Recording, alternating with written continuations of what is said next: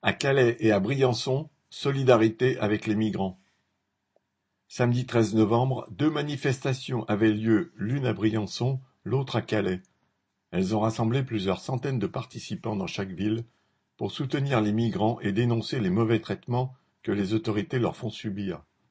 À Briançon, une association a été obligée le 24 octobre de fermer un centre d'accueil débordé par un afflux de migrants, ce qui posait des problèmes de sécurité. Les associations ont fait appel à la préfecture pour loger les migrants. En attendant, ceux-ci ont d'abord occupé la gare de Briançon avant d'être accueillis temporairement dans une église, ainsi que par un réseau de particuliers solidaires qui accueillent en priorité les familles. Médecins sans frontières a aussi déployé une tente pouvant accueillir une cinquantaine de personnes. Ce matériel n'avait jamais servi que pour des catastrophes naturelles, dans des situations d'urgence, à Haïti ou aux Philippines par exemple. Les médecins de l'association sont choqués de devoir s'en servir en France, dans un pays riche qui aurait largement les moyens d'accueillir quelques centaines de migrants, beaucoup plus décemment. Alors qu'il commence à faire froid, le passage des Alpes est de plus en plus dangereux, et beaucoup de migrants arrivent en hypothermie, avec des entorses ou des maladies liées au froid. La préfète des Hautes-Alpes, qui n'a rien mis en place pour leur accueil, a déclaré en revanche que, des moyens supplémentaires ont été concentrés à la frontière afin d'entraver les passages illégaux. À Calais, les banderoles proclamaient Aucun humain n'est illégal. Les frontières tuent. Migrants exilés régularisés.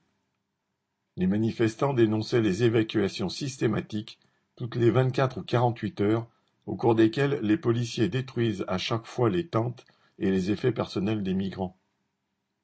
Les manifestants soutenaient aussi les militants associatifs qui, depuis le 11 octobre, ont entamé une grève de la faim pour dénoncer cette situation.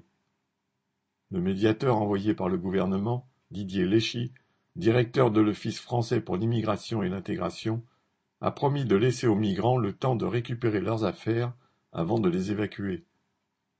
Mais d'après les militants, rien n'a changé dans la réalité. Les autorités ont fini par accepter d'ouvrir un centre d'accueil temporaire pour la nuit, le temps que les migrants soient transférés dans une autre ville, loin de la côte. Mais la plupart de ceux qui sont à Calais veulent partir pour l'Angleterre et pas rester en France.